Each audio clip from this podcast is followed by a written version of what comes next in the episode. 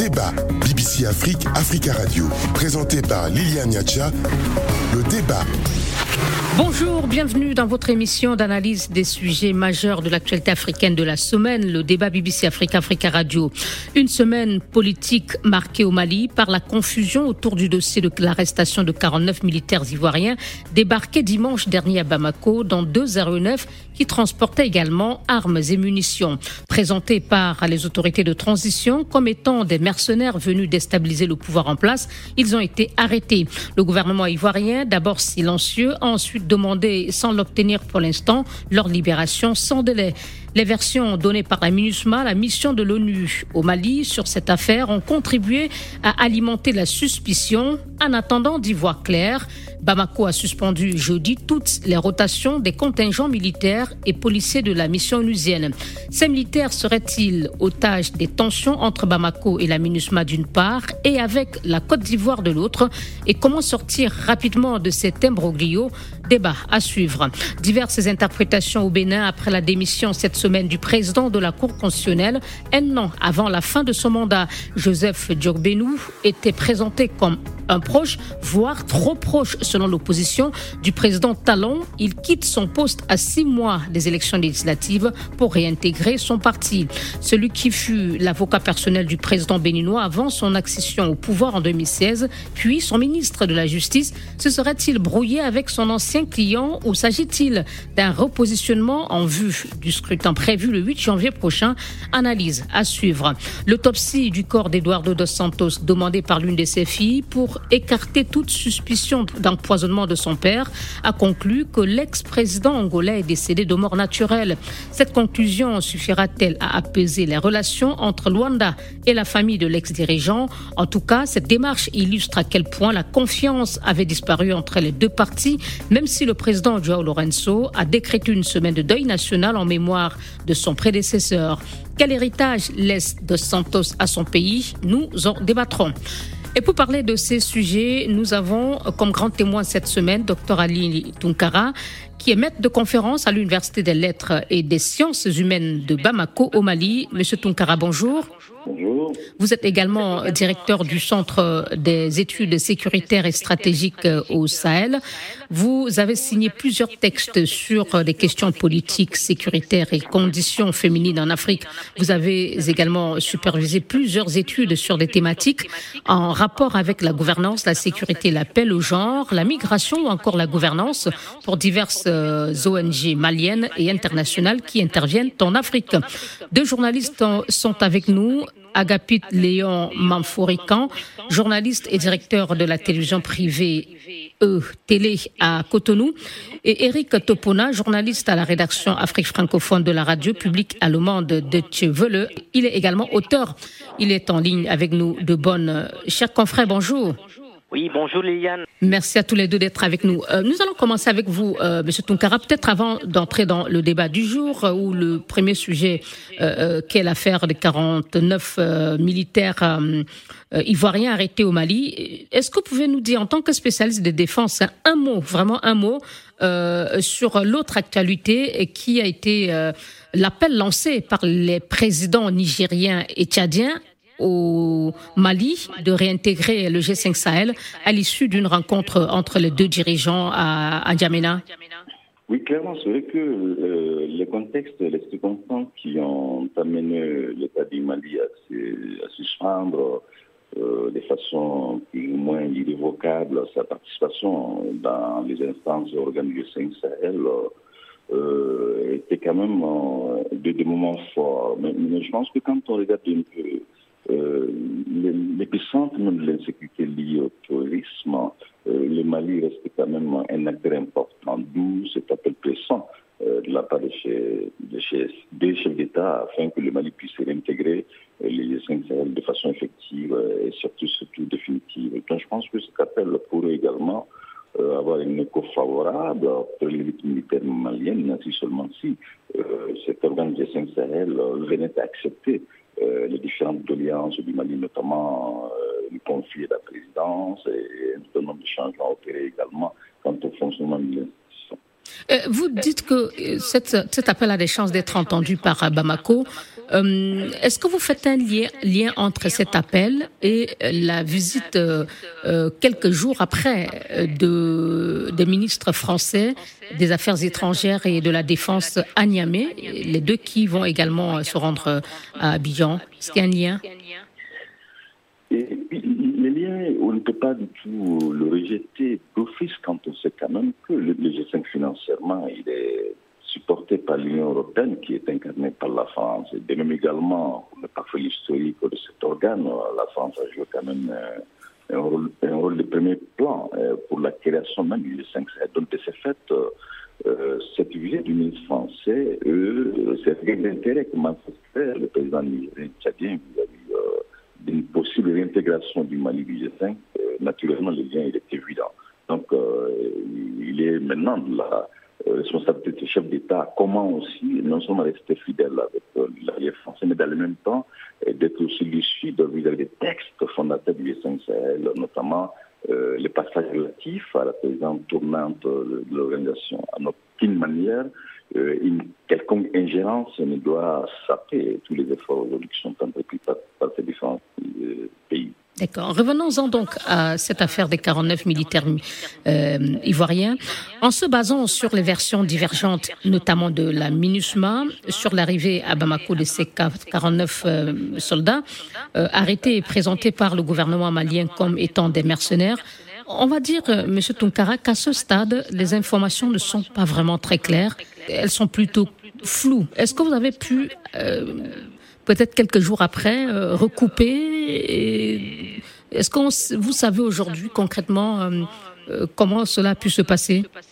Alors c'est vrai que quand on écoute chaque acteur, on se rend compte que les versions vont au-delà de la contradiction. Elles sont même plus qu'antinomiques. mais objectivement, il faut aussi quand même un peu rappeler le fait que Bamako avait été un peu dégradant euh, quant, quant à l'issue qu'on devait apporter à ces différents contingents qui sont au chevet du Mali depuis la crise de 2012, euh, notamment le ministère des Affaires étrangères, jusqu'à l'arrivée de l'élite militaire au pouvoir, euh, n'avait pas suffisamment joué euh, le rôle qui est le sien euh, vis-à-vis de ses forces partenaires. Donc, euh, c'est-à-dire, vous voulez dire qu'avant l'arrivée du pouvoir actuel, les contingents arrivaient quand ils voulaient, dans des conditions peut-être toujours pas contrôlables et, et rassurantes? Et clairement, quand on se, réfère aux différentes archives du ministère des Affaires étrangères, même celle du l'aménagement, on se rend compte que euh, les contingents faisaient l'objet de va-et-vient sans que tout cela euh, n'efface sous euh, le dictat de l'État du Mali à travers le ministère des Affaires étrangères et même à certains égards également euh, l'état-major général des, des, armées. Donc il y a une volonté aujourd'hui de la part de l'élite militaire au pouvoir d'avoir un contrôle effectif sur l'ensemble des contingents euh, évoluant, que ce soit avec euh, la mission Louisiane, et même au-delà, c'était le même souci, il ne faut quand pas l'occulter, avec l'armée française, même si euh, l'hypothèse euh, Wagner et d'autres éléments sont invités dans la politique diplomatique. Mais le fond du problème a commencé lorsque euh, cette volonté de la part de Bamako avait été affichée, que tous les partenaires non étatiques évoluent dorénavant sous le, le contrôle.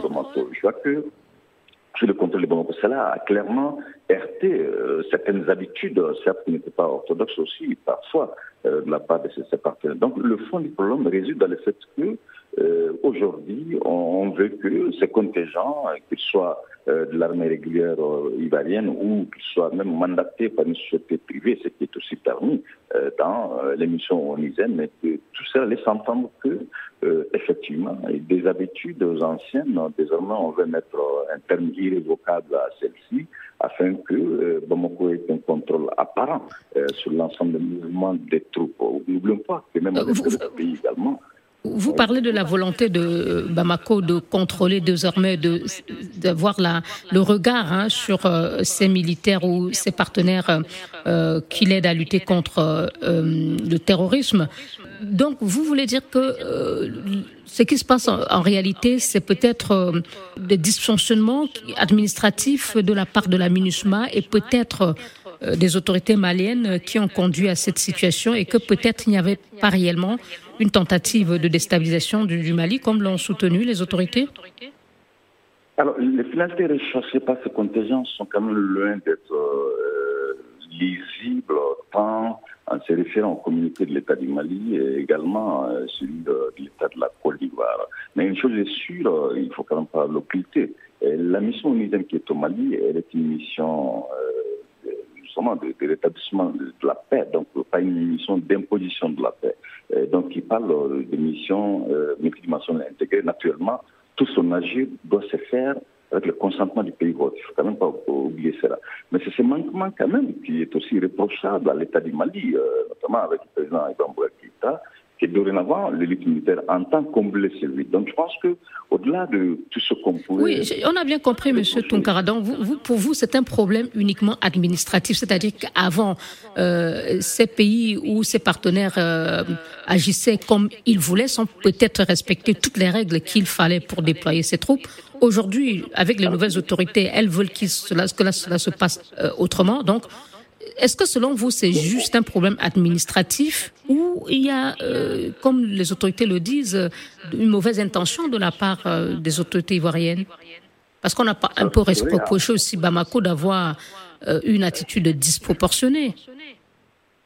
Alors, encore déjà, même à la sortie récente du ministre lors d'un point de presse, euh, clairement, euh, le retard accusé par la Côte d'Ivoire pour se prononcer euh, sur la nature des éléments qui ont été accueillis de, la sorte par l'État du Mali pose quand même un problème de finalité. Mais est-ce vouloir réduire coûte que coûte l'avenir de ces contingents à une théorie complotiste du coup d'État? Je pense qu'il faut une analytique euh, cela aussi est difficilement soutenable. Mais en tout cas, euh, ce qu'on peut dire à ce stade euh, des investigations ou les quelques éléments factuels obtenus jusqu'ici, ces acteurs, qu'ils soient du mercenariat ou qu'ils soient de l'armée régulière ivoirienne, n'ont pas été, ne sont pas venus conformément à l'orthodoxie même de la mission onusienne. Maintenant, est-ce quelles sont les finalités recherchées?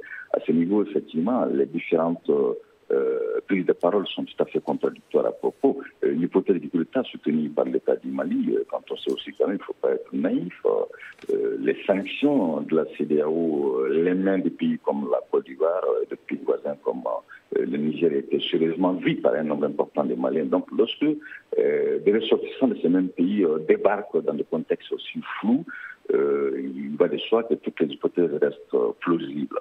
Donc la tension euh, entre euh, les autorités maliennes et ivoiriennes, euh, la Côte d'Ivoire accusée par Bamako d'avoir appuyé d'une certaine façon les sanctions contre le Mali est passée par là. Cette crise est passée par là. Vous, vous êtes en train de dire que s'il s'agissait des soldats d'un autre pays que la Côte d'Ivoire, la gestion de cette présence, de la présence de ces militaires aurait été différente? On ne peut pas occulter quand même euh, ce rapport tendu aujourd'hui entre le Mali et certains de ses voisins, euh, voisins notamment le Niger et la Côte d'Ivoire, euh, reste un élément important dans, dans cette histoire ou dans cette situation. mais, je pense que l'air n'est pas à la conclusion quant à la finalité recherchée par ces acteurs ivoiriens qui sont aujourd'hui entre les mains euh, de, l'État malien. Mais ce qu'on peut ajouter également à ce stade, euh, des, enquêtes qui sont en cours de, part et d'autre, euh, c'est aussi quand même cette sortie fracassante des Nations Unies qui davantage a réconforté l'élite militaire au pouvoir, le fait que ces acteurs seraient non seulement des mercenaires, mais dans le même temps auraient aussi un agenda qui ne serait pas du tout d'aider le Mali à recouvrir l'intégrité du territoire ou même à asseoir une paix durable. Donc, de ce fait, je pense que euh, du point de vue analytique, euh, les finalités recherchées sont certes méconnues, euh, mais, mais, dans le même temps, l'intention, elle est sans équivoque tout sauf d'être bonne. Merci beaucoup. Eric Topona, une analyse de cette tension entre Bamako et Abidjan, ou plutôt Yamoussoukro, puisque c'est la capitale politique, née donc de, cette affaire, de la présence de ceux que Bamako qualifie de mercenaires Bon, pour nous autres qui, qui suivant l'actualité au Mali, c'était tout sauf une, une surprise, hein, parce que le contexte est, vous le savez, marqué par de fortes tensions, d'abord entre Bamako et l'institution sous-régionale, la CEDEAO, entre Bamako et la Côte d'Ivoire, hein, puisque vous savez que l'ancien Premier ministre Boubou Sissé aurait des accointances supposées ou réelles avec le président Alassane Ouattara. Et depuis donc que cette nouvelle a été ébruitée, moi je n'étais pas personnellement surpris parce que euh, euh, le contexte euh, le laissait prévoir. Bon, maintenant. Dans, de votre point de vue, ces, militaires seraient peut-être aussi au cœur de cette tension entre les deux pays? Je n'ai pas d'éléments, comme l'a dit euh, Ali euh, Tonkara, je n'ai pas d'éléments probants. Euh, ce que je sais, c'est que ce serait maladroit de la part des forces spéciales de venir opérer un coup d'État ou déstabiliser un pays à partir d'un aéroport. Hein. La Côte d'Ivoire et le Mali sont, disons, sont des pays voisins. Ils partagent des milliers de kilomètres. Et si la Côte d'Ivoire souhaitait déstabiliser le, Mali, je ne pense pas, hein, par professionnalisme, hein, ne serait-ce que euh, et, ce serait pris autrement Bon, donc, euh, en fait, pour euh, couper court, moi, je pense que je n'ai pas d'éléments d'analyse hein, pour prouver que qu'il s'agissait vraiment des soldats qui étaient venus déstabiliser. Mais je rappelle simplement que cet incident ou cette affaire intervient dans un contexte malgré par de, marqué par de fortes tensions entre Bamako et, Yamoussoukro, et toutes les hypothèses sont, sont plausibles. Hein. Merci. Euh, Agapit euh, Léon, euh, on a euh, l'impression en écoutant l'analyse de Dr Tunkara tout à l'heure que les sanctions qui ont été imposées en janvier dernier contre le Mali par la CDAO sont passées par là, planent sur cette crise. Oui, enfin, d'abord, je, je, je, vais rectifier rapidement, Yann, c'est Agapit Napoléon, hein, c'est Napoléon. Napoléon, d'accord, merci. Voilà. Mm. Merci, donc, oui, Et toutes je, mes excuses. En phase. Mm. Je vous en prie, je vous en prie. Et je, suis totalement en phase parce que, même là, si on inversait les rôles, le Côte d'Ivoire a quand même connu des moments difficiles. A eu Maya, a eu Maya parti avec la CEDEAO en des années données. En certains moments, est-ce qu'elle accepterait volontiers que des, soldats, quelle que soit leur mission, quelle que soit leur bonne volonté, quel que soit leur appui, euh, puissent euh, atterrir, dans, débarquer dans ces conditions-là? Même si on n'a pas d'informations, on n'a pas d'éléments d'appréciation particulier qui nous est servi, il y a quand même eu une délicatesse diplomatique ou quelque chose de... Donc pour vous, il y a eu clairement des dysfonctionnements au niveau administratif de la part de la Côte d'Ivoire qui expliquent tout de même euh, que les autorités maliennes étaient informées de, euh, de l'arrivée de ces militaires. Si les autorités maliennes étaient informées, avaient donné leur aval ou accord euh, ou avaient facilité, on parle quand même donc d'avions, donc d'aéroports, donc il y a quand même un certain nombre de codes dans la matière de procédure il n'y a pas de raison qu'il y ait eu la, y tension actuelle. Donc il y a quelque chose, euh, même un simple dysfonctionnement administratif dans le cas d'espèce peut être à la base donc, de la situation dans la mesure où entre les deux pays, ce n'est plus la lune de miel. Comme le docteur l'a dit tout à l'heure, euh, les sanctions sont passées par là.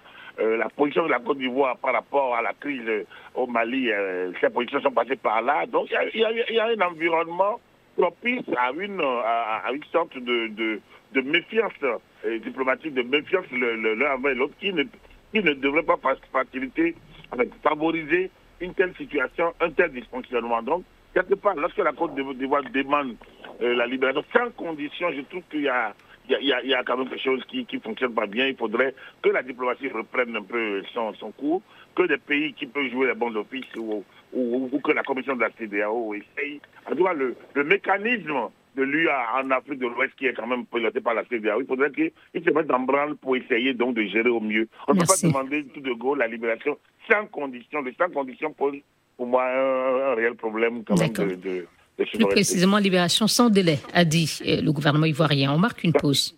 Sans délai, sans délai, d'accord, voilà. BBC Afrique, Africa Radio. Et nous poursuivons notre euh, émission avec notre grand témoin de cette semaine, euh, Dr Ali Tunkara, directeur exécutif du Centre d'études sécuritaires et stratégiques pour le Sahel à Bamako, au Mali. Nos confrères Agapit euh, Napoléon Manfourican, journaliste et directeur de la télévision béninoise E Télé est avec nous en ligne de Cotonou et en ligne de Bonn en Allemagne. Eric Topona, journaliste à la rédaction Afrique francophone de la radio publique allemande Deutsche Welle. Il est également auteur. Et nous allons euh, revenir à nos, euh, notre grand témoin. Monsieur Tunkara, euh, Agapit Napoléon parlait tout à l'heure de, de, de procédures en matière de déploiement. Justement, un de vos collègues que nous avons eu sur Africa Radio, en l'occurrence Salif Traoré, disait que euh, lorsque des soldats doivent être déployés dans un pays, alors le pays qui envoie doit fournir une liste complète euh, comportant les noms, les grades et les matricules des soldats, l'objet de leur mission et une autre liste euh, du matériel militaire qui est transporté. Est-ce qu'aujourd'hui on sait si précisément euh, ces informations étaient fournies? Parce que on a l'impression que tout a été fait de façon euh, euh, désordonnée. Est-ce que vous savez, vous pouvez nous dire aujourd'hui si ces informations ont été fournies ou pas par la Côte d'Ivoire? Cette euh, situation reste comme la vérité des part et en réalité. Euh, quand on écoute euh, à la fois les Nations Unies, notamment avec la Côte d'Ivoire et le Mali, on a du mal à se situer. Mais les éléments qui sont à notre portée laissent entendre que cette liste, même si elle a été fournie, le contenu et le contenant n'étaient pas les mêmes. Le communiqué lu par l'État du Mali. Dans le matériel retrouvé à bord des aéronefs n'était pas conforme à la liste fournie à la liste, non seulement à la liste fournie, à la liste fournie mais dans le même temps, même les, les noms et les fonctions euh, des acteurs posaient problème parce que c'était essentiellement euh, des fonctions qui n'ont aucun Des maçons, des chauffeurs euh, et avec, autres euh, La mission pour laquelle euh, ils, euh, ces acteurs venaient euh, au Mali. Donc, Peut-être qu'il y a eu un retard d'actualisation des pièces d'identité, des fonctions de, de ces euh, soldats dans leurs pièces d'identité. Au- Au-delà de... Non, je ne pense pas que quelqu'un qui soit euh, aussi inscrit dans des forces spéciales euh, qui continuerait à se balader avec une carte dont la fonction est appelée ouvrier ou maçon, c'est pas évident du point de vue analytique. hein. Mais, mais dans le même temps, il faut quand même pas oublier que les Nations Unies sont quand même très euh, exigeantes vis-à-vis des procédures. Euh, Je reconnais de part et d'autre que l'État du Mali aussi, euh, avant l'arrivée de ces militaires au pouvoir, euh, avait du mal à être davantage regardant sur ces différentes procédures. Mais, je pense que euh, là où, là, du, de ce rapport tendu entre Bamako et, Abidjan, qui a forcément eu euh, une incidence euh, quant au traitement accordé au dossier, mais euh, la nature de, de ces acteurs et la finalité recherchée par ces acteurs sont quand même euh, des hommes d'ombre, qu'on soit côté Mali, côté MINUSMA ou côté Côte d'Ivoire. Euh, vous n'êtes pas sans savoir que la mission onusienne elle-même au Mali a reconnu que ces acteurs euh, ne faisant pas partie de ses effectifs. Donc, Tout à fait. Même s'il moyen reconnaît qu'il y a un accord qui a été signé avec la, la Côte d'Ivoire. Et, et l'une des conséquences de cette affaire, euh, c'est la suspension par Ma- le Mali de l'ensemble des rotations des contingents militaires et policiers de, de la MINUSMA. Euh, Est-ce que Bamako aussi ne veut ne donne pas l'impression aussi de profiter de cette affaire euh, pour faire d'une pierre plusieurs coups, puisqu'on sait aussi la relation tendue entre Bamako et la MINUSMA? Euh, Bamako chercherait, Bamako chercherait plutôt euh, à ce que tout soit euh, dorénavant clair pour éviter de se retrouver au cœur de ces quiproquos. Euh, je ne pense pas qu'une telle suspen- suspension pourrait se perdurer parce qu'on sait pertinemment que la mobilité des troupes, elle est quand même un aspect extrêmement important. Donc Bamako n'est pas forcément euh, dans une posture qui consisterait à, à prolonger une telle suspension, mais plutôt euh, il. Mais elle a peut-être profité de la crise pour, euh, pour imposer cette décision, pour prendre cette décision qui, au fond, peut-être l'arrange, non? Euh, c'est une façon aussi de, de, répondre en partie parce que toutes ces attentes euh, n'ont pas été satisfaites à la, à la suite du même du mandat euh, de la mission présente au Mali. Ne faut pas l'oublier le mois passé. Euh, donc c'est aussi une façon pour Bamako de dire, euh, même si New York euh, a du mal à s'obtempérer à nos, à nos injonctions, euh, nous sommes quand même euh, sur le territoire malien. Nous n'allons pas jouer avec la souveraineté du pays. Ce sont quand même ces thèmes qui reviennent incessamment, l'intégrité du territoire, la souveraineté du pays. Donc, pour dire qu'il il y a une cohérence à ce niveau. Ces exigences avaient été brandies devant les Nations Unies à New York, mais malheureusement, elles n'ont pas eu d'écho favorable. Donc, peut-être Bamako à travers cette crise, euh, chercherait justement à obtenir ce qu'il n'a pas pu aussi avoir avec New York et à contrôler mieux les actions de, la MINUSMA qui euh, finalement semble être sur la défensive dans cette affaire. Euh, et vraiment en deux mots, euh, Monsieur Tunkara, comment sortir de, cette crise? Non, je pense qu'il est quand même important que les Nations Unies aussi restent conformes à la nature du mandat, qui est un mandat de soutien, donc qui pas du mandat de soutien, dévoyé effectivement et réellement sous la coupole de l'État du Mali, et surtout, surtout d'éviter euh, d'agir euh, à partir des ingérences. Mais, mais de, de, dans le même temps aussi, il est aussi de la responsabilité de l'élite militaire malienne au pouvoir d'expliquer réellement le, mandat euh, de l'administration aux Maliens. Parce que beaucoup de Maliens attendent à ce que ce mandat soit euh, combatif. Or, il ne l'est pas. Beaucoup de Maliens, notamment euh, ceux des jeunes à emploi, les terroristes, penseraient que euh, les différents contingents sont appelés à, se battre contre les zones de Hamadou Koufa, c'est Yadagali. Or, ce sont des explications, entre autres, qui, qui relèveraient de la responsabilité de, du pays vote de donner clairement cette nature du mandat dans les langues nationales, même s'il y a des efforts entrepris dans ce sens, mais je pense qu'il faut vraiment décupler ces efforts afin que les gens comprennent d'abord euh, la mission pour qu'elle soit acceptée et de cette acceptation, elle pourrait bénéficier aussi euh, de, la, de, cette légitimité populaire dont elle souffre clairement aujourd'hui. Une pause. Une pause. Débat BBC Afrique, Africa Radio. Merci d'être fidèle à votre émission. Et je rappelle que cette semaine, nous recevons Dr Ali Tunkara, directeur exécutif du Centre d'études sécuritaires et stratégiques pour le Sahel à Bamako. Nos confrères Eric Topona, journaliste à la rédaction Afrique francophone de la radio publique allemande Deutsche Welle à Bonn, est avec nous. De même que Agapit Napoléon Manfourican, journaliste et directeur de la télévision privée E Télé à Cotonou. Vous pouvez écouter ou réécouter cette émission sur euh, africaradio.com et bbcafrique.com et nous faire part de vos avis sur euh, facebook.com slash débat BBC Africa Radio. Comment interpréter la démission du président de la Cour constitutionnelle à six mois des prochaines élections législatives au Bénin? Joseph Djokbenou, nommé en 2018 par le président Patrice Talon, dont il était l'avocat personnel avant son élection en 2016 à la tête du Bénin, est présenté comme faisant partie de ses plus proches collaborateurs avant de remettre sa démission mardi au président Talon, qui, une fois élu, lui avait confié le ministère de la Justice. Joseph Djokbenou l'a rencontré la veille. Il a, annoncé son retour au sein de son parti, l'Union progressiste, et on s'interroge sur ses intentions. Première question avec vous, Agaput. Il n'y a pas eu d'explication officielle à la démission du président de la Cour constitutionnelle, donc. Est-ce qu'il y a eu à ce stade quelques indiscrétions à ce sujet? Alors, je vais juste préciser, je vais commencer par préciser que la démission a été remise au président de l'Assemblée nationale parce que le professeur Djobouenou a été nommé par l'Assemblée nationale, a été euh, nommé par l'Assemblée nationale en qualité de juriste de haut niveau euh, il y a quatre ans. Et donc, euh, Joseph Jabouinou, qui a préféré, qui a voulu rencontrer d'abord le président de l'Assemblée nationale, a été obligé de rencontrer le président Talon parce que le président de l'Assemblée nationale était absent du territoire national. Il a dû donc le rencontrer après et lui remettre la démission, sa démission. Et donc, qui aurait dû être remise plutôt au président de l'Assemblée nationale Exact.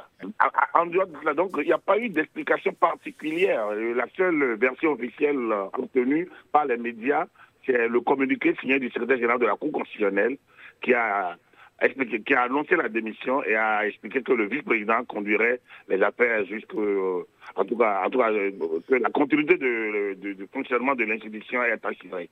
En dehors de cela, il y a eu un point de presse de, démissionnaire qui a expliqué clairement qu'il démissionnait pour se mettre à la disposition de son parti parce qu'il a estimé que le débat politique euh, actuel au pays, l'évolution de la situation et surtout le souci de pérenniser les acquis donc du président Talon l'obligeait à, retourner dans l'arène. Donc voilà globalement ce qu'on peut retenir euh, de la version, euh, disons, euh, de, de, ce qui apparaît comme la version officielle dans la mesure où l'intéressé euh, est le seul à s'expliquer réellement. Mm, mm. En tout cas, il a donné des, clairement, hein, lors de la conférence de presse, euh, euh, des indices sur ce qu'il va faire après sa démission. Mais au niveau de la classe politique, comment la nouvelle a-t-elle a été accueillie? Je pose la question parce que on sait, avec le parcours de, de, de président de la Cour constitutionnelle sortant, le rôle qu'il a joué dans ce qu'on appelle aujourd'hui l'Assemblée nationale monocolore du Bénin. En, réalité, il a joué le rôle que jouerait toute euh, cour constitutionnelle, c'est-à-dire qu'ils ont fait des options, ils ont, pris des décisions qui ont donné lieu à beaucoup d'interprétations. Alors, euh, qu'est-ce qui s'est passé? En réalité, la classe politique a été tétanisée. Hein. Je pense que que ce soit de la majorité présidentielle que de l'opposition, euh, l'information a surpris tout le monde parce qu'on ne voyait pas, personne ne voyait le procès de Bruno en ce moment-là quitter l'institution. Euh, tout le monde le voyait. Au, regard de sa proximité, euh, disons, notoire, euh, souligne les opposants, et avec le président Talon? Ou parce qu'en raison du contexte préélectoral? Non, au regard de la proximité avec le président Talon, au regard de, de, quand même de son adhésion parce qu'on parle de proximité, c'est pas proximité individuelle, c'est une proximité presque idéologique.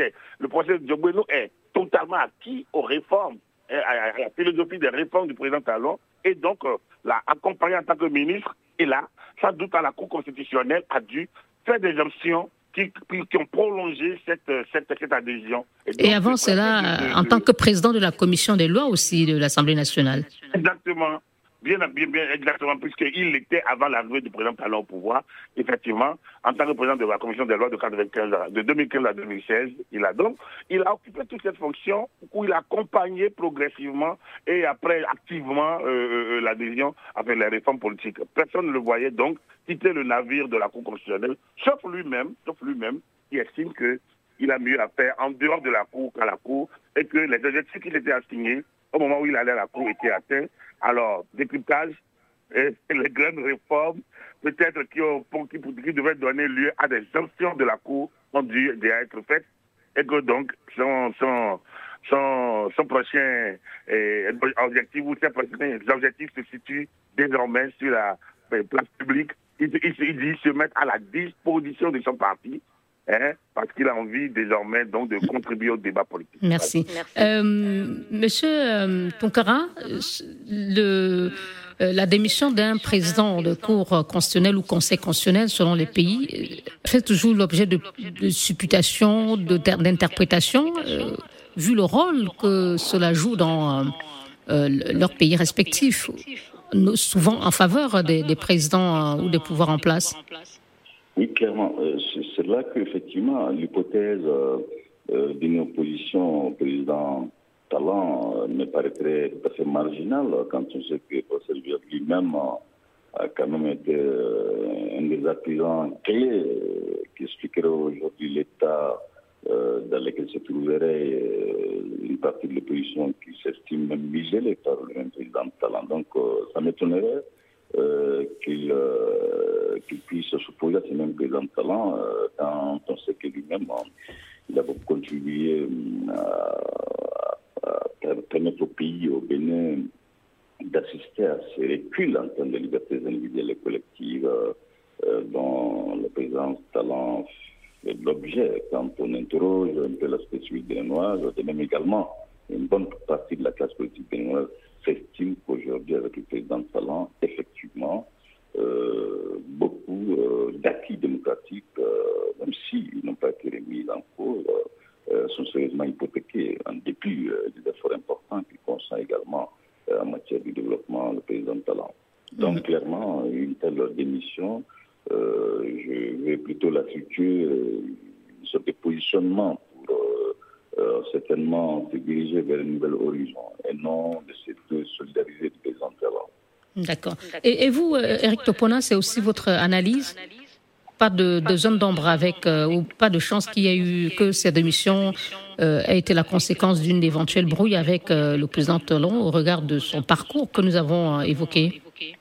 Non, officiellement, je n'ai pas là aussi d'éléments, mais tout porte à croire, selon toutes euh, les indiscrétions, que le professeur euh, Djokbenou euh, serait en train de se préparer pour justement jouer un rôle majeur, euh, notamment dans le cadre des prochaines élections législatives du 8 janvier prochain, qui sont très cruciales. Certains le soupçonnent même de lorgner la présidence, la présidence de l'Assemblée nationale vu qu'il est l'un des proches du président Talon, la présidentielle euh, prochaine approche à grands pas. Et je pense pas qu'il y ait eu brouille entre les deux hommes euh, selon plusieurs indiscrétions.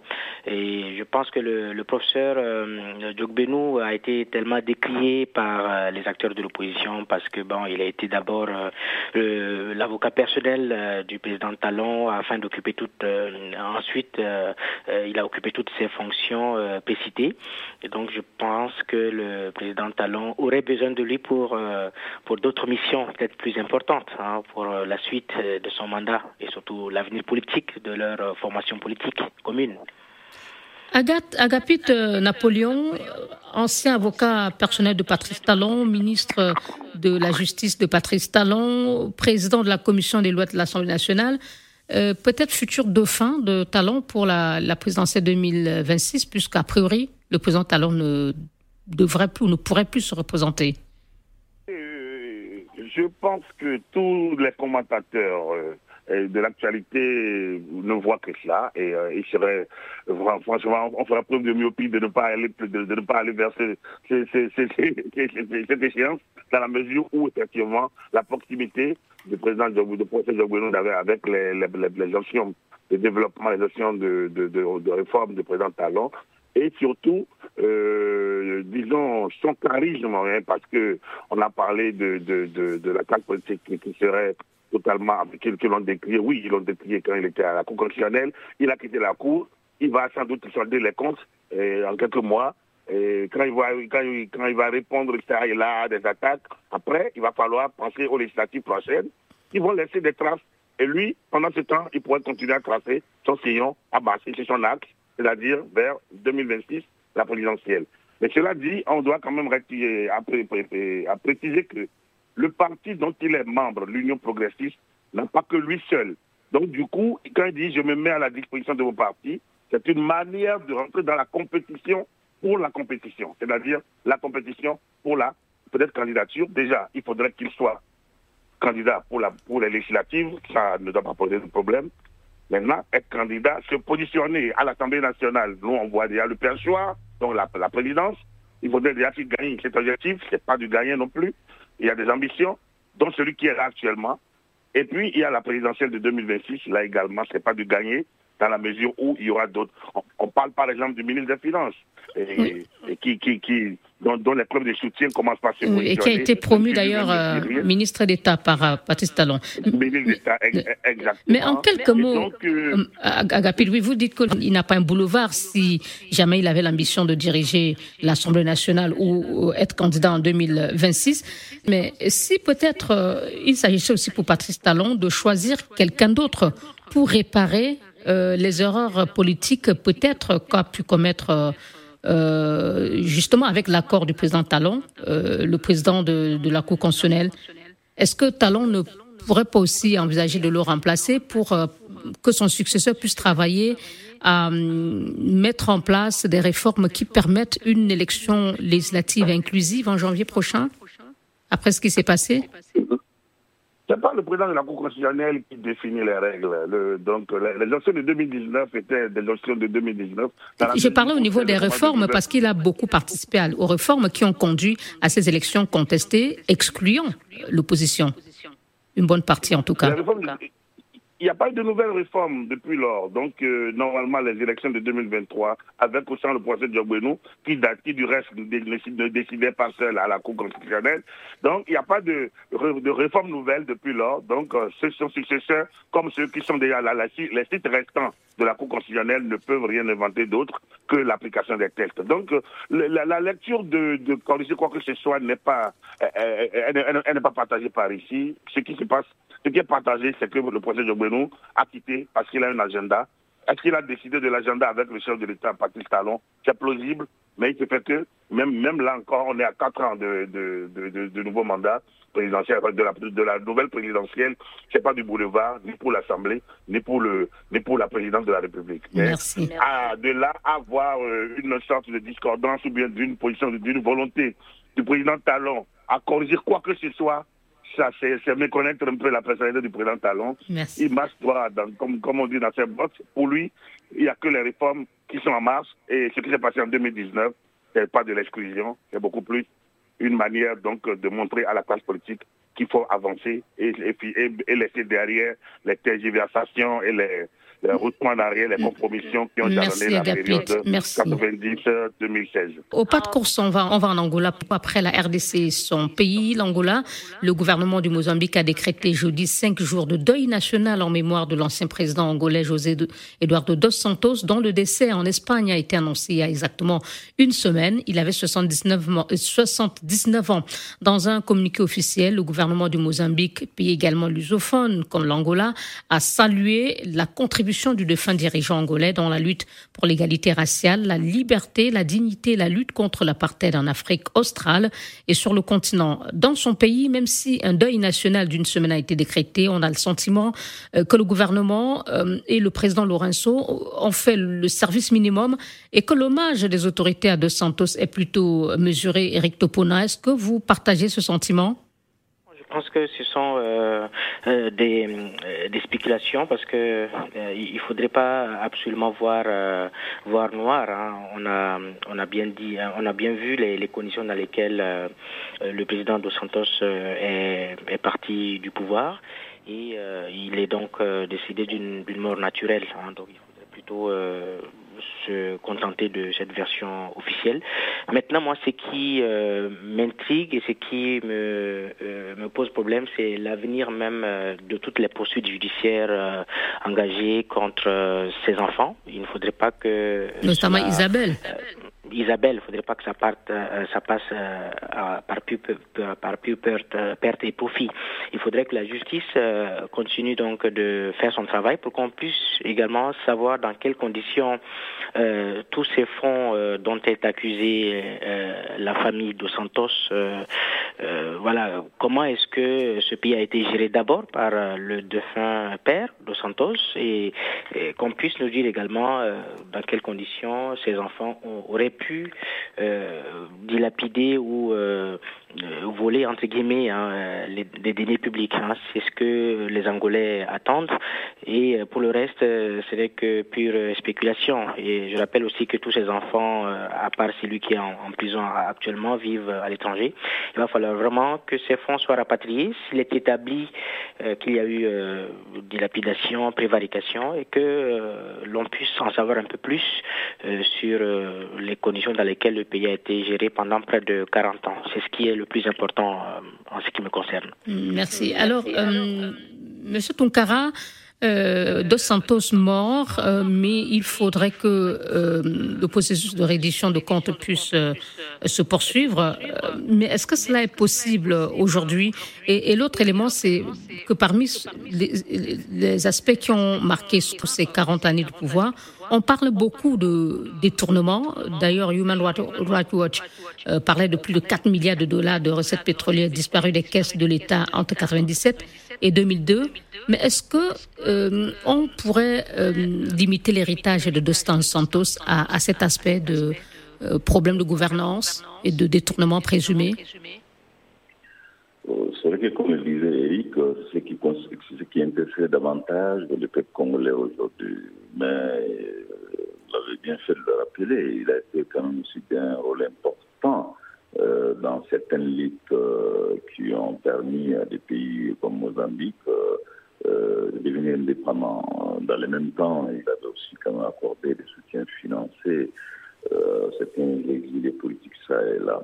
Mais, je pense que fondamentalement, lorsqu'on arrive à déterminer au pouvoir, il va de soi que les gens tombent dans les gratitudes, même si des plans d'action ont été accomplis pendant le, le, le règne leçons, euh, enfin, ou certaines situations doivent quand même inspirer ce chefs d'État aujourd'hui, euh, en particulier en Centrafrique, qui, euh, en Afrique centrale, qui sont toujours au pouvoir, où j'estimerais que tous les peuples seraient avec eux, mais au bout du tunnel, qu'ils comprennent que ce qui les attend, ça s'appelle l'ingratitude. Donc je pense que une des leçons fortes à retenir de toute l'histoire du président de Santos, c'est de dire qu'attention, il est quand même important que de plus en plus les populations sont exigeantes vis-à-vis de la république.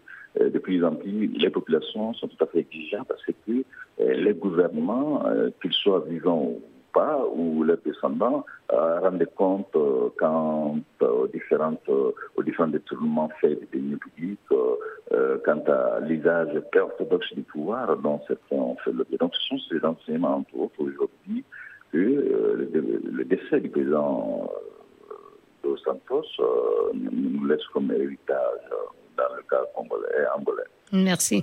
Et, vous, Agapit, pour, pour terminer, certains, pour certains, il était un dictateur, d'autres pensent plutôt qu'il a été un patriote jusqu'au bout. On, vient de parler de l'aspect de corruption présumée.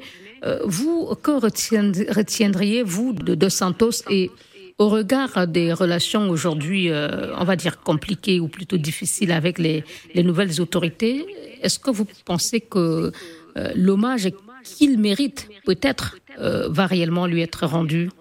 D'autant plus que manifestement, il ne sera même pas enterré en, Angola. Bien, moi je retiens.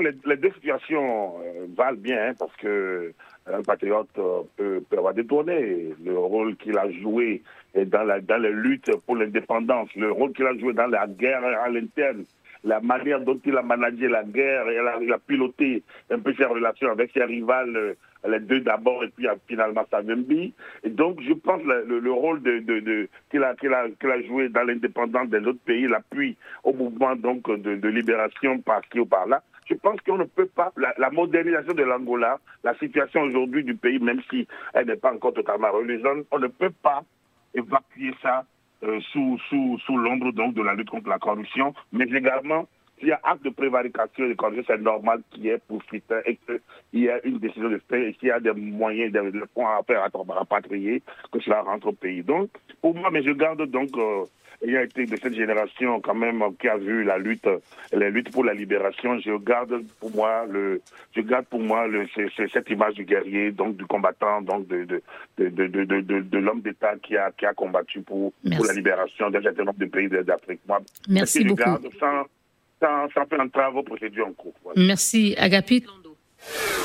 Réagissez et laissez-nous vos commentaires via notre compte Twitter, débat BBC Africa et sur notre page Facebook, facebook.com slash débat BBC Africa. Bonjour Liliane, bonjour à tous. Voici quelques réactions d'internautes recueillies sur la page Facebook de l'émission. Arrestation de 49 militaires ivoiriens à Bamako, Archiduc Théodore estime que l'arrestation des soldats ivoiriens au Mali ne doit pas occasionner une montée de tension entre les deux nations sœurs. Notre internaute appelle les deux pays à privilégier la voie du dialogue et de la diplomatie. Pour Théodore Lacour, la Côte d'Ivoire devrait savoir raison garder et ne pas compliquer davantage la situation et surtout privilégier la voie diplomatique. Sur la démission du président de la Cour constitutionnelle du Bénin, notre internaute du Bénin estime que cette démission est un plan politique en vue des prochaines élections législatives et qu'il est fort probable que le professeur Djogbenou soit le prochain président de l'Assemblée nationale. Didos Didier Afodo, lui, se demande si ce retour soudain en politique du professeur Djogbenou ne fait pas planer le doute sur l'impartialité de certaines décisions rendues à la tête de la Cour constitutionnelle. Merci à Freddy Bossimo qui nous a rejoint cette semaine. Merci de continuer à nous suivre sur les réseaux sociaux à l'adresse facebook.com slash débat BBC Afrique-Africa Radio. Et d'ici là, bon week-end à tous. Merci, c'était Didier Ladislas Lando qui livrait les réactions de nos auditeurs. Euh, en guise de conclusion, euh, Monsieur Tunkara, euh, comment éviter l'escalade entre Bamako et Yamoussoukro?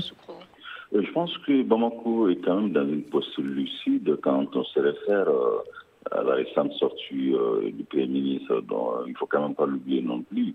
Euh, le Mali a une communauté extrêmement importante du point de vue numérique qui vit en Côte d'Ivoire. Donc clairement, euh, le Mali ne va pas du tout succomber à l'escalade émotionnelle. Donc le dialogue et la diplomatie restent le maître mot pour trouver un dénouement heureux à cette situation sécuritaire floue quand même qui entoure la vie de ces acteurs, qu'ils soient étatiques ou non.